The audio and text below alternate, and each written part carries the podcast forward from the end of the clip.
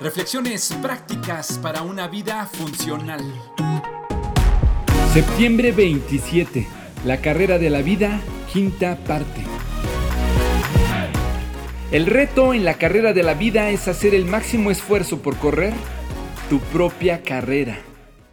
Se inscriben y corren en una carrera miles de personas y solo obtienen premio unos pocos, tres hombres y tres mujeres. Primero, segundo y tercer lugar. ¿Qué caso tiene entonces correr? ¿Qué sentido tiene hacerlo sabiendo que no ganarás?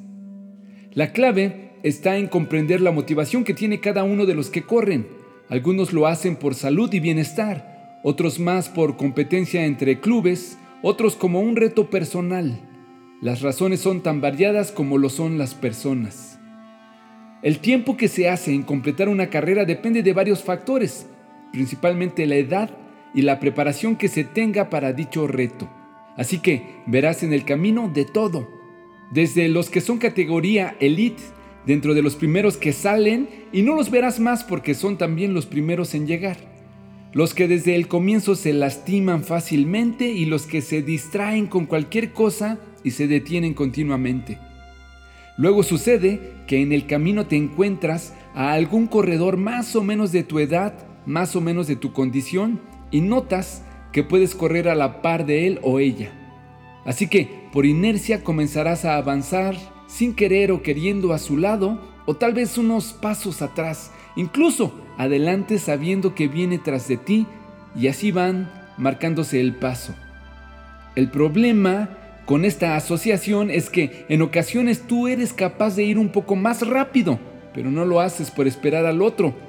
O puede que debas ir más lento, pero el otro te presiona y terminas por correr a un ritmo que no es el tuyo y terminas mal. El reto en una carrera y en la vida, aparte de correr, es aprender a correr a tu propio paso.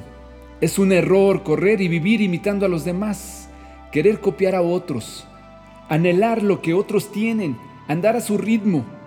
Andamos por la vida queriendo seguir los pasos y los logros de otros. Nos encanta compararnos o nos sentimos orgullosos de ir más rápido que otros y los menospreciamos. Los hijos de los demás sí son bien portados, la pareja del otro sí lo valora, la otra compañía, nuestra competencia, lo hace mejor. Nuestro reto está en prepararnos y esforzarnos lo más que podamos y correr nuestra propia carrera. No necesariamente para ganar un premio público, sino correr en los términos y tratos particulares que Dios tiene para nosotros. ¿Acaso no lo sabes? ¿Acaso no te has enterado? El Señor es el Dios eterno, creador de los confines de la tierra. No se cansa ni se fatiga y su inteligencia es insondable. Él fortalece al cansado y acrecienta las fuerzas del débil. Isaías 40, 28 y 29.